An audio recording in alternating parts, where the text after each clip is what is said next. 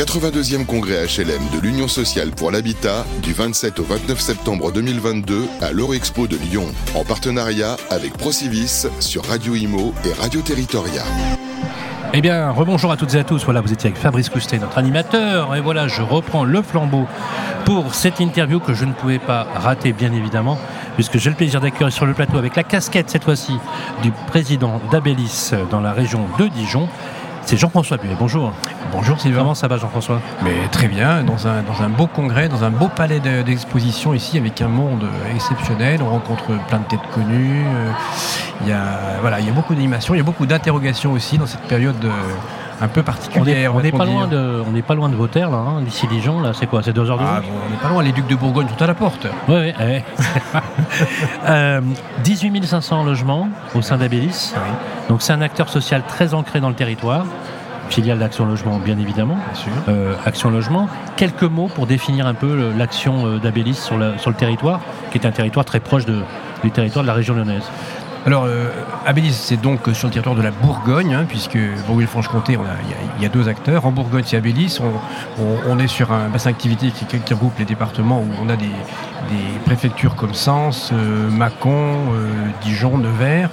On a aussi un gros bassin d'activité sur, sur le pays minier, Monceau-les-Mines, Chalon-sur-Saône. En fait, ben, Abélis, c'est vraiment le bailleur social qui est là pour apporter des solutions logement aux salariés des entreprises. Hein, rappelle quand même qu'Action Logement, c'est le monde de l'entreprise. Donc nous sommes très vigilants au fait que d'une part, on ait de la production partout sur le secteur, partout où il y a de l'activité économique, qu'on soit en phase avec euh, les élus. Donc euh, mon rôle, c'est d'aller voir régulièrement les élus pour euh, regarder quels sont les, besoins des, salariés, mais pas que des salariés, des gens aussi qui sont demandeurs d'emploi ou qui ont des situations difficile, donc bien connaître le territoire. Et l'avantage de nos ESH chaque Logement, c'est qu'effectivement, euh, elles connaissent bien leur territoire. Alors, on voit bien le rapport, hein. c'est-à-dire que l'objectif d'Action Logement, c'est rapprocher les salariés du logement. Hein, pour qu'on ait un temps travail travail logement qui soit euh, le plus court possible et le plus adapté. Est-ce que la région, avec le rapport avec les élus locaux, se prête assez facilement avec ces jonctions? Notamment au niveau euh, du foncier notamment, de la proximité des bassins d'emploi. Est-ce que ça fonctionne euh, concrètement Et à quel moment finalement les élus vous accompagnent-ils dans, ce schéma? Pour être plus clair, euh, aujourd'hui on parle de plus en plus des bailleurs sociaux comme faisant de la maîtrise d'ouvrage direct pour essayer justement d'accompagner leur développement. Est-ce que chez Abélis, vous arrivez à être dans cette trace des acteurs sociaux pour la région? Est-ce que vous y arrivez on, y arrive, mais on aimerait plus. On aimerait euh, renforcer notre qualité de, maître d'ouvrage. Or, euh, notre première difficulté, c'est le foncier. Comme partout, euh, tout le monde le dit, ici et ailleurs. Donc, c'est vrai que quand on travaille en proximité avec les agglomérations et qu'on peut avoir des DIA qui, des DIA qui sont fléchés, bah, ça nous permet de répondre plus rapidement. Il faut travailler aussi en amont euh, sur l'ensemble des secteurs de foncier qui peuvent se libérer. Là, quand il y a des grosses opérations, on a un avantage aussi, c'est que comme euh, on est quand même le premier financeur de l'ANRU, quand il faut arriver sur un secteur en rue, eh, on peut trouver des solutions euh, financières viables et reconstruire. Et c'est en amont, mais on s'aperçoit que les, délais sont de plus en plus longs, c'est de plus en plus compliqué. Il n'y a pas que le en plus, de, plus du fait que le délai politique n'est pas le même que le délai opérationnel.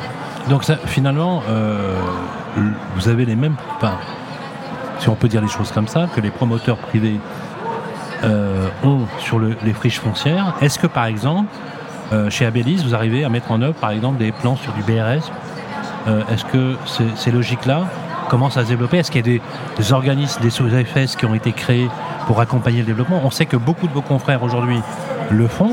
Oui. Euh, et c'est vrai que ça a du sens. Oui, ça a du sens. Alors nous, on est, on est, on est, on est toujours à la, on essaie de être à la pointe de ces, de ces systèmes-là. Euh, on fait, on fait de, du fruit locatif social.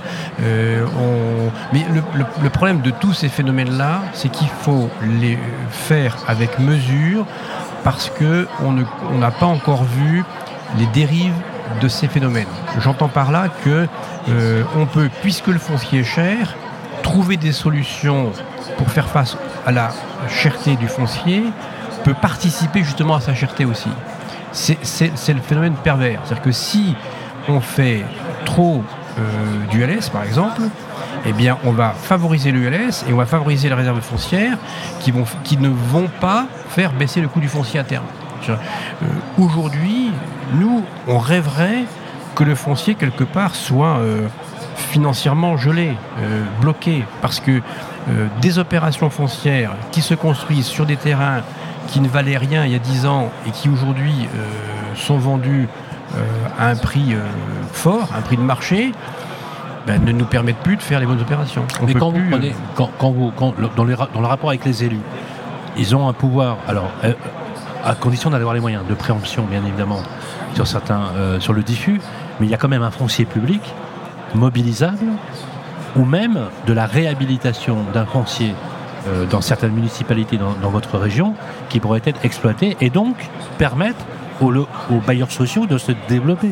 Est-ce que c'est le cas ou pas? Notamment dans certains cœurs de ville qui étaient, euh, je pense, les villes alentours, euh, par exemple autour de Dijon, des petites villes qui étaient un peu en déshérence, qui ont regagné des points mmh. à cause du confinement, il hein, faut être très clair, et de l'accès aussi à, des prix de logement plus, plus attractifs que, que Dijon intramuros. Est-ce que concrètement, vous sentez qu'il y a un mouvement? Parce qu'à un moment donné, il faut bien loger les Français, loger les, gens du territoire. Oui, oui, il y, a, un mouvement euh, sur les petites communes avoisinantes. Alors les, communes d'agglomération, euh, et, même, euh, et même un tout petit peu plus loin. Là, on fait une opération, par exemple, à Nuit-Saint-Georges. Nuit Saint-Georges, on est à mi-chemin entre Dijon et Beaune. Ah c'est magnifique, mais en plus de ça, on est bien, bien desservi. C'est-à-dire que ce qu'il faut, c'est aussi avoir de l'aménagement du territoire. Parce qu'il faut que nos salariés puissent se rendre facilement sur le lieu de travail en utilisant les transports en commun.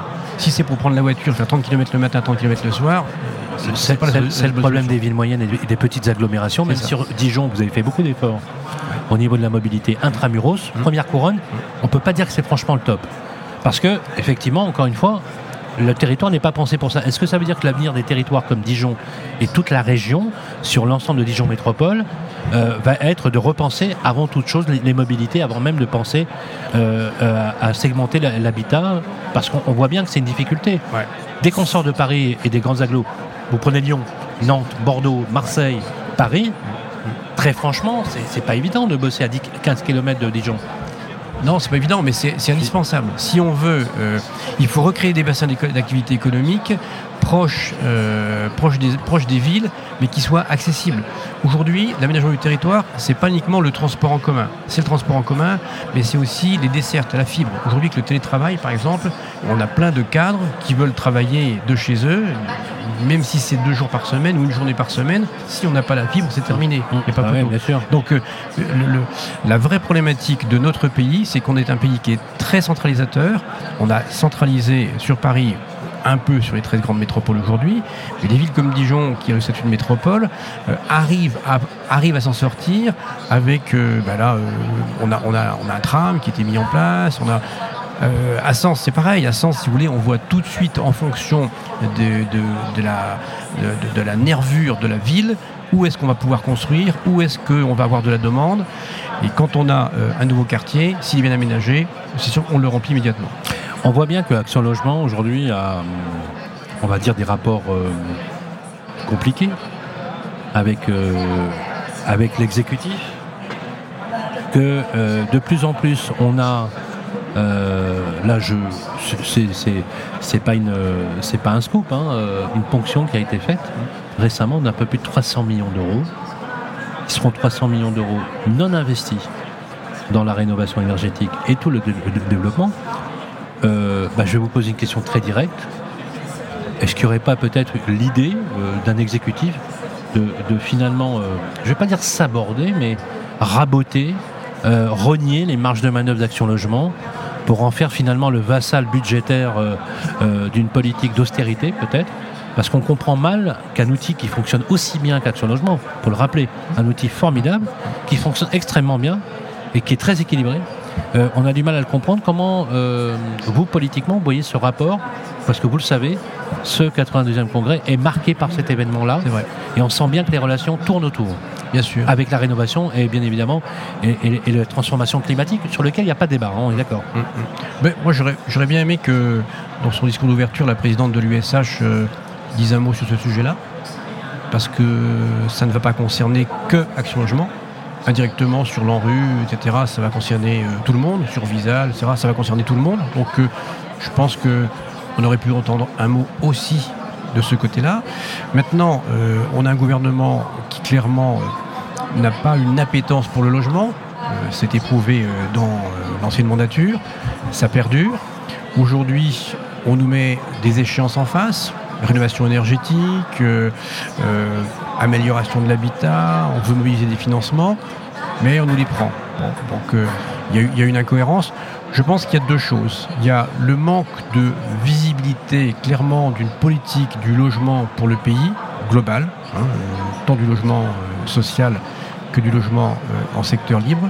Et puis, il y a l'appétence aussi de Bercy à, regarder, euh, à regarder les poches pleines de certains euh, pour trouver des solutions euh, à leur turpitude. Donc, on est donc, c'est intéressant.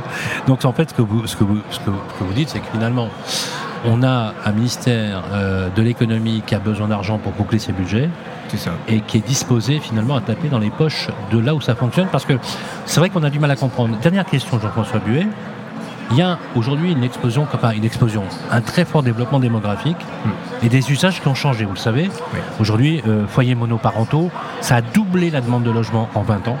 Ça a doublé la demande de logement en 20 ans. On voit que le logement social est un coussin, un amortisseur permettant d'atténuer les prix d'accès au logement et à la location. Je vais même ajouter le côté dignité, hmm. hein, le côté euh, marqueur social, protection. Et pourtant, on a encore plus de 2,5 millions de personnes sur des listes de logement social. On a l'impression, Jean-François Buet, que le logement social est en panne. Pourquoi aujourd'hui on peine encore, même si il y a eu des développements grâce aux politiques d'action logement et des bailleurs sociaux dans en, général, et l'action d'Emmanuel Gross d'ailleurs à la tête de l'USH, pour valoriser finalement l'action du logement social, on a quand même du mal à imaginer pourquoi on en produit aussi peu. Alors, on en, on en produit, euh, on en produit beaucoup. Enfin, toute proportion gardée, bien sûr. Alors, deux, choses. Tout, d'abord, on n'en produit, pas assez, c'est certain. Là, on est tous d'accord, tout le monde, euh, quels que soient les chiffres, d'accord qu'il y, a un manque de production de logement social très fort. Qui renvoie ces populations vers le logement privé, qui, renvoie... est quand même beaucoup plus cher, faut le dire. Oui, bien sûr. Mais, il y a, toute une partie de population qui, peut avoir droit au logement social et étant nouveau, euh, nouvel arrivant, euh, est obligé de passer par le secteur privé parce qu'il n'y a pas de réponse immédiate. Et, vous êtes bien placé pour le savoir, parce que fut une époque, vous étiez quand même président de la VISNAIM et vous avez toujours dit que les deux tiers quasiment, j'exagère peut-être un peu, des occupants du parc locatif privé seraient éligibles au logement social. Et vous avez toujours revendiqué l'action sociale des agents immobiliers privés, des administrateurs de biens, dans le rôle de la, de la société. Voilà. C'est la, la, preuve qu'il ne faut pas cloisonner les choses, qu'il ne faut pas opposer les gens, mais qu'il faut les faire travailler ensemble. Parce que nos concitoyens qui le besoin, nos concitoyens qui ont besoin de logement, nos concitoyens qui sont qui, qui, qui, qui n'ont pas le logement qu'il faut, qui ne sont pas logés comme il faut, eux, ce qui les intéresse, c'est un emplacement et un budget. Que le logement, après, pour eux, il soit financé en, plus, en PLAI, euh, en libre ou en intermédiaire, ils s'en moquent. Ce qu'ils veulent, c'est leur budget et une situation. Donc il faut faire travailler l'ensemble, il faut mobiliser toutes les équipes pour le logement. Si on veut vraiment réunir. Moi, j'étais tout à l'heure sur le stand avec Habitat Humanisme, là, pour lesquels j'ai le plus grand respect. Ces gens font un travail formidable. Et ben, si on veut vraiment aboutir, il faut arrêter de faire des beaux discours, il faut mettre à plat et puis faire travailler tout le monde sur un objectif commun. Parce que je pense qu'avec le pouvoir d'achat qui est en berne, le logement est le premier budget de chacun de nos ménages et c'est primordial si on veut pas avoir une crise sociale demain. Seriez-vous favorable à une réduction de la TVA, comme les prix de première nécessité, de passer de 20% à 5,5% Écoutez, je pense que 20%, pour, le logement, ou en tout cas qu'on ait des paliers, mais qu'on n'ait pas d'un côté 5,5 et de l'autre côté 20%. C'est très, juste. C'est très juste. C'est très juste.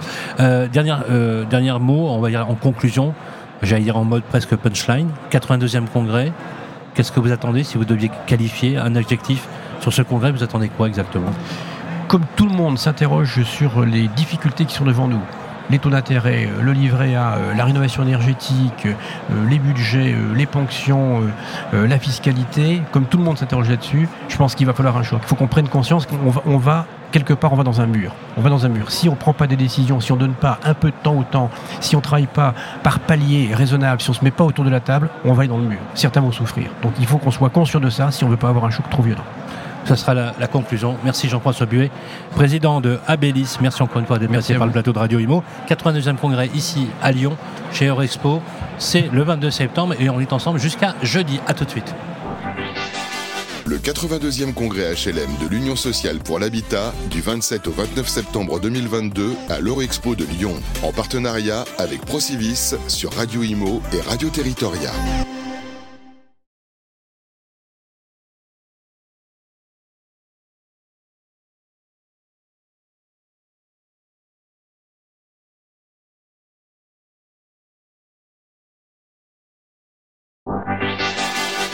82e congrès HLM de l'Union sociale pour l'habitat du 27 au 29 septembre 2022 à l'Eurexpo de Lyon, en partenariat avec Procivis sur Radio Imo et Radio Territoria. Bonjour à toutes et à tous, merci d'être avec nous. 9h19, nous sommes le 28 septembre 2022, c'est le 82e congrès de l'Union sociale pour l'habitat. On vous l'a dit hier, toute la journée, bien évidemment, euh, la politique du logement, le logement tout court, c'est plus qu'un sujet, c'est un sujet majeur, puisque euh, il faut le rappeler, même euh, si c'est une apalissade, que c'est quand même le premier marqueur social, c'est un facteur nécessaire d'intégration, c'est aussi la possibilité de rapprocher les Français des bassins d'emploi pour rappeler que les actions qui tendent aujourd'hui à développer du logement doivent rapprocher les Français de l'emploi et la mobilité comme la transformation énergétique sont aussi des sujets qui concernent l'habitat ou même on pourrait le dire, la fabrique de la ville. On va démarrer avec des professionnels, avec euh, aussi des personnages singuliers dans le métier qui euh, cassent un petit peu les codes et que ça fait du bien dans un mouvement qui se réforme, qui avance. Moi, j'ai le plaisir d'accueillir, et je ne vais pas bouder mon plaisir, la directrice générale de l'immobilier 3 Valérie Fournier. Bonjour. Comment ça va, Valérie? Très bien. Je suis ravi d'être avec vous, Valérie. J'aimerais qu'on commence cette interview, et merci d'avoir pris le temps de passer par le plateau, sur faire une petite revue de détail de ce 82e congrès. Première tendance, vous le sentez comment? Au bout d'une journée, beaucoup de monde déjà, ça c'est sûr.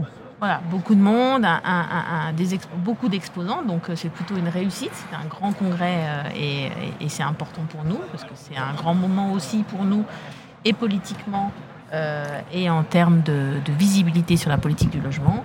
Euh, donc euh, c'est un bon congrès. On a déjà Olivier Klein est arrivé, donc un ministre. On a eu hier. Il va rester d'ailleurs jusqu'à demain, apparemment. Exactement. Donc déjà deux ministres présents. Donc ça aussi, c'est la preuve que c'est un endroit qui compte. Et, et, et, je pense que c'est important pour le mouvement, bien évidemment. Alors, j'ai rappelé tout à l'heure que vous étiez directrice générale de l'immobilier 3 mais aussi la présidente des ESH. Exactement. Donc, euh, on va dire qu'on on pose, on se pose même la question est-ce que, est que vous dormez de temps en temps euh, ou toujours hyper actif parce que vous, vous, vous, avez pas mal de fonctions. Euh, c'est un vrai sujet en ce moment. On est d'accord, le logement. Alors c'est vrai que on est très heureux de se retrouver ici. Et euh, bien évidemment, on a passé ce, cette, cette période un peu, un peu difficile du confinement, ça c'est clair. Et en même temps, on, on peut se poser la question évidemment des contours de la politique du logement, notamment de l'accession sociale, du parc euh, locatif social, avec des vrais sujets. Quand on voit la démographie aujourd'hui, quand on voit comment se dessinent les grandes métropoles, on a vraiment du mal à se dire mais quelle est réellement la politique du logement dans ce pays? Pourquoi aujourd'hui?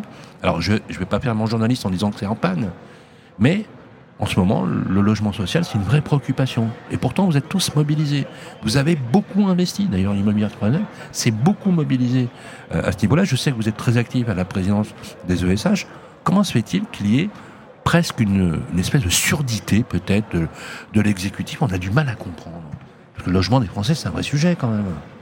Ah, c'est clair que c'est un vrai sujet. Et puis surtout, pour le logement social, c'est plus qu'un sujet. Je pense que c'est pas que loger de faire du logement social, c'est aussi, je le dis souvent, assurer une sécurité, parce qu'avoir un toit, c'est une sécurité. Absolument. Et quand on a une sécurité, moi j'ai grandi en HLM, donc je le sais. Bienvenue au club.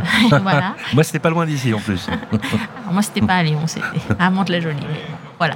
Euh, mais en tout cas, euh, ça donne une capacité à se projeter. C'est comme l'école, c'est tout un. Enfin, le logement social, pour moi, c'est vraiment un pilier de la, de, de, de, la cohésion républicaine et de la cohésion sociale et du parcours, euh, d'un parcours ascendant et d'une promesse d'avenir positif. Donc, euh, c'est vrai que euh, être en panne ou ne pas suffisamment faire est, est, est, bien évidemment un défi pour nous. Sur la politique du logement, je pense qu'on a, sans revenir sur ce qui nous a occupé pendant cinq ans, en tout cas aujourd'hui, je pense que sur tous les pans de l'immobilier, et je pense qu'il faut se le dire parce que euh, on a trop souvent tendance, et particulièrement quand il y a moins d'argent public, à euh, jouer sa carte. C'est clair. Et moi, je pense fondamentalement que les acteurs du logement euh, sont, sont, tous utiles et qu'il faut qu'on joue une carte collective si on veut porter euh, la cause du logement social. Je pense que c'est très important. Euh, et en tout cas, pour le logement social, c'est important de garder son équation, que ce soit la Caisse des dépôts, que ce soit Action Logement. On a besoin d'être ensemble et d'avoir des politiques claires. je pense que globalement, tout le secteur immobilier aujourd'hui a un problème de modèle. Voilà. On est confronté à la confrontation, à, la transition énergétique, on est confronté à tout un défi social, on est confronté aussi au fait que, euh, en tout cas pour le logement social, nous logeons aujourd'hui des gens de plus en plus pauvres, des gens de plus en plus en difficulté. Euh, c'est pas si facile en fait d'avoir des parcours ascendants et donc euh, on doit se réinventer. Et c'est toujours difficile de se réinventer quand l'argent est moins là. Mais en même temps, je pense que ce n'est pas qu'une question d'argent dans la politique publique. Voilà. souvent, on, dit qu'il faut plus de moyens. C'est certain. On ne fera pas face à la transition mhm. écologique sans moyens. On ne fera pas face aux hausses de prix de construction sans moyens, etc. Mais surtout quand on voit les, calendriers qui ont été fixés, parce qu'il y, a presque un antagonisme. Quand vous dites, euh, alors on comprend tout à fait ce que vous dites, mais quand on voit le calendrier, par exemple, euh, euh, qui est sur le chantier de la rénovation énergétique, sur les sept lettres énergétiques, pour arriver à en 2034 finalement sur les sept lettres, en supprimer finalement deux par rapport au parc locatif privé, hein, j'entends, euh, ou tout court, on, se dit c'est juste pas possible quand on voit le volume des passoires thermiques. Oui, et puis et quand on voit la taille du chantier, on estime à 110 milliards d'euros euh, le volume. C'est clair. Et, au-delà de ça, je pense qu'en fait cette année, euh, finalement, avec la sortie du Covid et avec la guerre en Ukraine, on a transformé considérablement le sujet. En fait, on est passé d'un sujet thermique où on changeait euh, finalement nos étiquettes à un sujet de bas carbone, ce qui n'est pas toujours la même chose. Hein. Vous pouvez euh, faire, de, faire, faire une réap thermique avec une très bonne chaudière gaz et vous n'êtes pas bas carbone. Parce que, parce que le sujet, c'est de sortir des énergies fossiles, c'est pas la même donnée et c'est pas forcément si fiable. Et, et, et, en plus, maintenant, on a un sujet d'énergie. Donc c'est vrai que dans les organismes, c'est le cas chez 3F aujourd'hui, nous sommes en train de considérablement revoir nos politiques d'investissement. Euh, parce que euh, les défis de l'énergie euh, deviennent extrêmement prégnants et qu'il ne se fait pas, il ne se traitera pas que par l'isolation. C'est très clair. Par les vecteurs. Question sur le, les chantiers sur lesquels vous vous attelez. Là, je, vais vous demander de mettre la casquette 3 Vous, êtes, vous avez engagé pas mal de, chantiers récemment avec vraiment une feuille de route. c'est quoi l'idée? C'est l'idée d'être aujourd'hui le plus offensif possible dans la transformation du parc?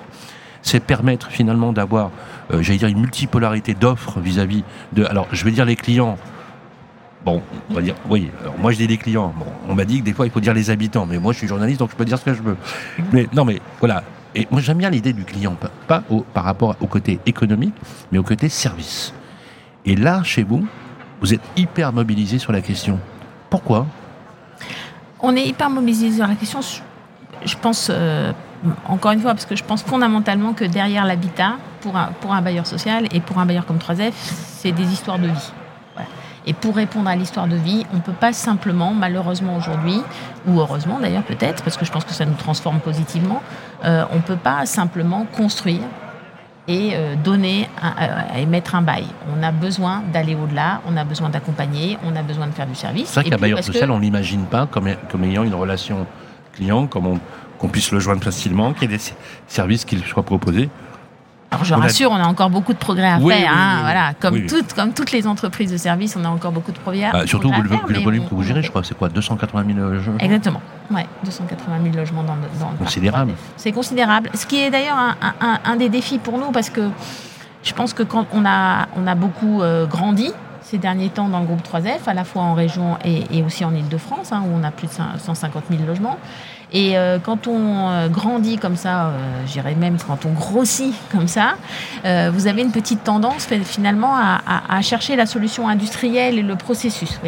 et en fait, le métier de bailleur social et les métiers de l'immobilier, finalement, c'est toute la difficulté de trouver l'équilibre entre le, modèle industriel et un modèle d'artisan, parce que malgré tout, on reste eh des artisans.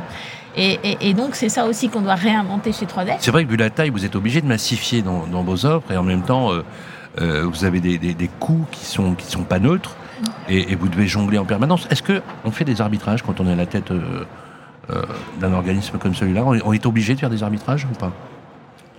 Oui, mais ça, je pense que dans tout organisme, quelle que soit sa taille, on est obligé de faire des arbitrages, bien sûr. Oui, aujourd'hui, encore une fois, euh, le sujet des loyers, des charges et l'explosion des charges pour nos locataires est un sujet qui nous mobilise et qui nous oblige, comme je l'ai dit, à revoir nos politiques. Le président de la ORIF a annoncé une hausse de 66%.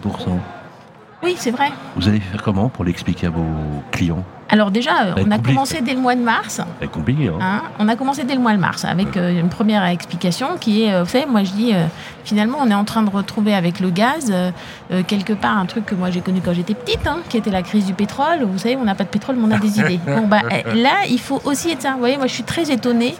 Aujourd'hui, par exemple, la semaine dernière, j'avais une personne qui m'a dit euh, mais je comprends pas pourquoi le chauffage n'est pas lancé. Ben moi je sais pas quand, qui met du chauffage en septembre, voyez-vous.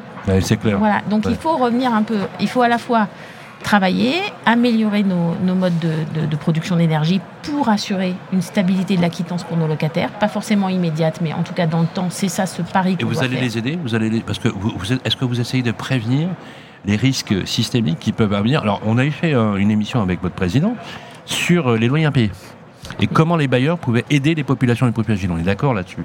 Euh, parce, que le problème, voilà, c'est qu'il y a, y a un danger de glissement et, on se dit, le premier poste de décrochage sur les études qu'on a fait, avant de, payer, de, ne plus payer son loyer, c'est l'énergie. Tout à fait, c'est vrai.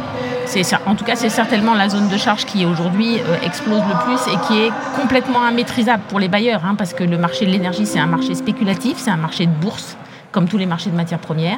Et bien évidemment, en situation de tension, eh ben, ça explose et on, et on achète malheureusement notre énergie. On ne spécule pas sur, nous sur l'énergie, mais on supporte la spéculation des autres. Donc, qu'est-ce qu'on essaye de faire? Moi, je pense que ce qu'on a beaucoup compris avec le Covid et, et, et qu'on va continuer à faire, c'est qu'effectivement, le sujet, euh, c'est euh, d'être beaucoup plus en proximité de nos locataires et surtout d'éviter, je le dis souvent, que la crise sociale se cache derrière la crise économique. C'est-à-dire qu'on a besoin de lisser. On a besoin de lisser euh, cette augmentation de charges. Euh, ça ne veut pas dire que la dette n'existe pas. Ça veut dire en tout cas qu'on va mmh. essayer de trouver des mécanismes à la fois qui permettent de protéger les plus fragiles. Euh, et encore une fois, sur les plus fragiles, c'est pas si évident de savoir aujourd'hui où sont les zones de fragilité. Mais justement, est-ce que vous arrivez à l'anticiper ou pas? Est-ce que vous avez des indicateurs ou des éléments qui vous permettent de, le faire parce que c'est très compliqué. Parfois, ils sont même en dessous du radar, on, on, les, voit pas. Oui, euh, alors je pense que ce qu'on essaye de faire et, très, très, très, et ce que font en ce moment les équipes, notamment chez Troisième bien évidemment, c'est d'examiner à la fois euh, les consommations euh, d'une résidence, c'est-à-dire identifier les, résidences qui sont les plus, euh, les plus chères entre, en, termes de charges, d'essayer de modérer. On, fait bien, on va faire bien évidemment comme tous les bailleurs et comme le gouvernement nous y a invité, des, on va mettre notre chauffage à 19, on va faire des micro-coupures la nuit, on va essayer de trouver les, voies et moyens d'essayer d'économiser l'énergie, ce qui, en conséquence, économiquera la facture. Mais au-delà de ça, ce qu'on essaye de faire aussi, ce que moi, je, ce, moi, ce que moi je perçois, c'est que finalement, on a eu quand même un certain nombre d'aides avec le, avec le boost des APL, qui était une de nos grandes revendications. Et, mmh. là, les 4% aident euh, sur en tout cas le paiement du loyer, euh, qu'on a eu les chèques de rentrée scolaire, qu'on a des chèques énergie, etc. etc. Ce, qui, ce qui est d'ailleurs difficile parfois pour un bailleur, parce que autant sur le, les chauffage collectif, c'est nous qui, nous qui gérons le chèque énergie, autant sur les personnes qui sont chez nous avec un chauffage individuel, c'est très difficile pour nous de savoir si elles ont bien demandé leur chèque énergie. Je le dis souvent, en fait, en France, il y a énormément de tuyaux et énormément de guichets. Le problème, c'est ah que... Euh, le problème, c'est qu'une personne qui est en difficulté, elle ne va pas au guichet. elle ne peut pas faire 15 guichets pour demander toutes les aides auxquelles elle aurait droit. Et c'est d'ailleurs un des sujets dans le, dans le projet d'entreprise, puisque vous disiez qu'on changeait chez 3Dev, ben, on essaye de changer aussi ça. On essaye d'être beaucoup plus non, on essaye de partir de la personne. Je, crois fondamentalement qu'il faut inverser la logique des politiques publiques. Plutôt que de vouloir faire des lois et des guichets, il faut partir des gens et les aider à actionner les aides qui existent. Voilà, il n'y a pas besoin forcément toujours de beaucoup plus d'aides, il y a besoin de les actionner.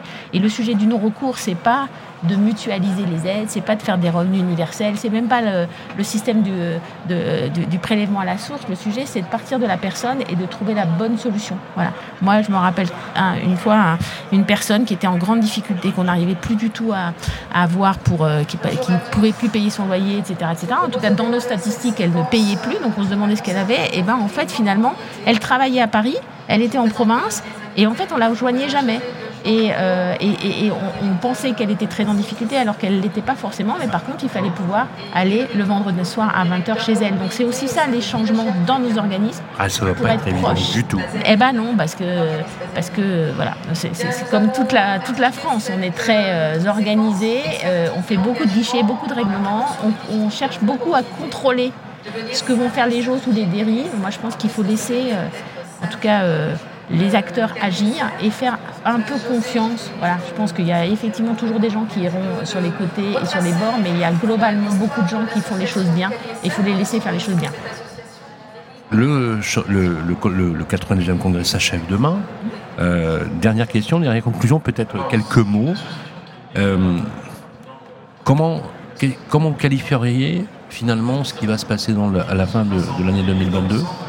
Et pour 2023, euh, est-ce que politiquement, vous percevez notamment auprès des élus locaux des métropoles une vraie volonté d'aller dans ce sens-là, aujourd'hui? C'est ce qu'on a l'impression.